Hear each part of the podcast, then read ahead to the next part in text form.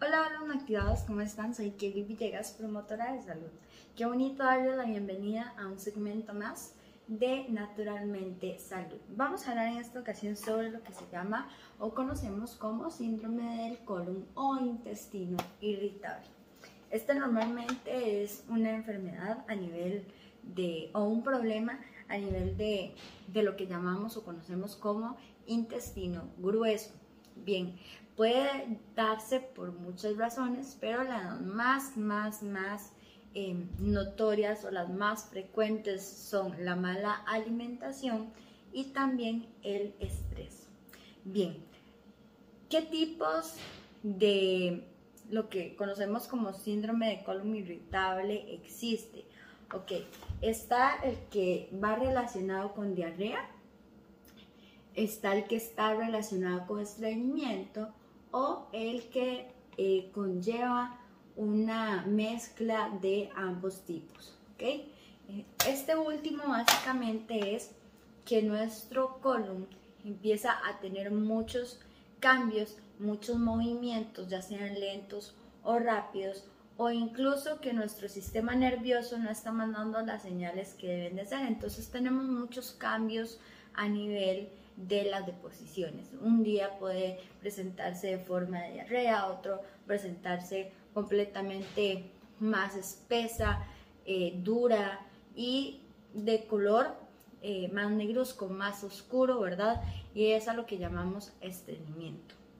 Bien, normalmente las mujeres tienen más tendencia a padecer este tipo de enfermedad y cuando se da un embarazo posterior a ello es más probable el riesgo puede aumentar todavía mucho más. Bien, ¿cuáles son algunos síntomas que uno puede presentar con esta, eh, este problema conocido como síndrome de colon irritable? Bueno, los síntomas más comunes es dolor o inflamación de nuestro abdomen.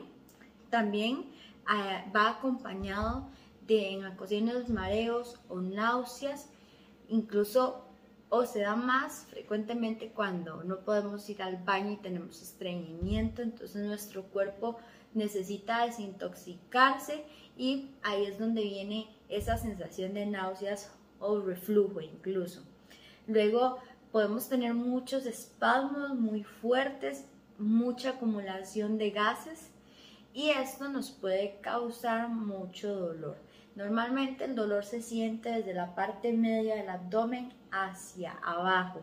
Ya cuando es muy, muy, muy agudo, muy crónico, perdón, el, dolor ya se da muy frecuentemente y además de eso no hemos podido ir al baño y todavía tengo muchos gases, el dolor sí sube y empieza desde la parte alta. Entonces normalmente la gente dice, qué extraño, siento como que también tengo gastritis y me duele demasiado el estómago y estoy muy inflamado o inflamado.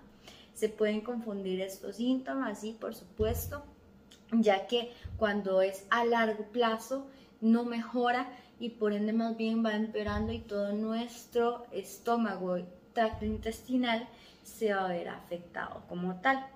Otro de los síntomas puede ser fatiga porque o tenemos mucha deshidratación o más bien nuestro cuerpo no se está desinfectando, está acumulando y está manteniendo las heces adentro por lo que se mantiene contaminado. Entonces necesitamos expulsarlo. ¿Cómo? Bueno, lo ideal es evitar el estrés, ¿ok? O yo sé que es bastante complejo, más que todo en lo que es el área laboral o cuando tenemos que estudiar, trabajar, etcétera. Pero lo ideal entonces es hacer ejercicios de relajación. Agarrar un momento y tranquilizarnos, respirar y aislarnos un poquito de esas cosas que nos están causando estrés o incluso la ansiedad. Por otro lado, la alimentación es muy importante porque hay alimentos que son más eh, coliquientos, como que nos da más gases, como que nos da más molestias. Entre ellos podemos encontrar el repollo, los lácteos, algunos alimentos, bueno, los alimentos procesados en su mayoría, o sea, absolutamente todos, pero los carbohidratos o los alimentos harinosos, eh, muchas personas también pueden causar molestias. También por aquí tenemos lo que son bebidas azucaradas, gaseosa. La gaseosa es muy, muy dañina para nuestro cuerpo porque nos llena de gases en nuestro estómago o en nuestros intestinos, entonces esto hace que uno se infle, que se, que se mantenga eh, como ese, ese gas adentro y por ende puede ser más propensa la persona que consume bebidas gaseosas a padecer síndrome de colon irritable. También tenemos alimentos, en ocasiones los cítricos pueden causar mucha molestia y recordemos que, bueno, los alimentos pues es una cuestión muy personal. Hay personas que, por ejemplo, me pueden decir, eh, bueno, yo como repollo y no me pasa absolutamente nada. Hay otras personas que más bien esta, eh, este vegetal le va a afectar muchísimo, igual que los frijoles. Los frijoles tienden a causar inflamación y más que todo eh, la preparación. Por ejemplo, lo que es el repollo o los frijoles uno los puede variar.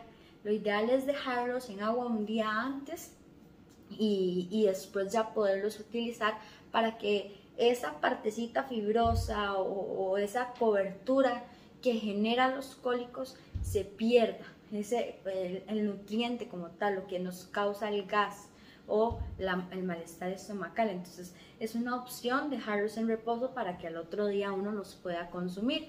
Sin embargo, hay personas que del todo pues, no lo toleran, entonces ya eso es muy personal. ¿Ok?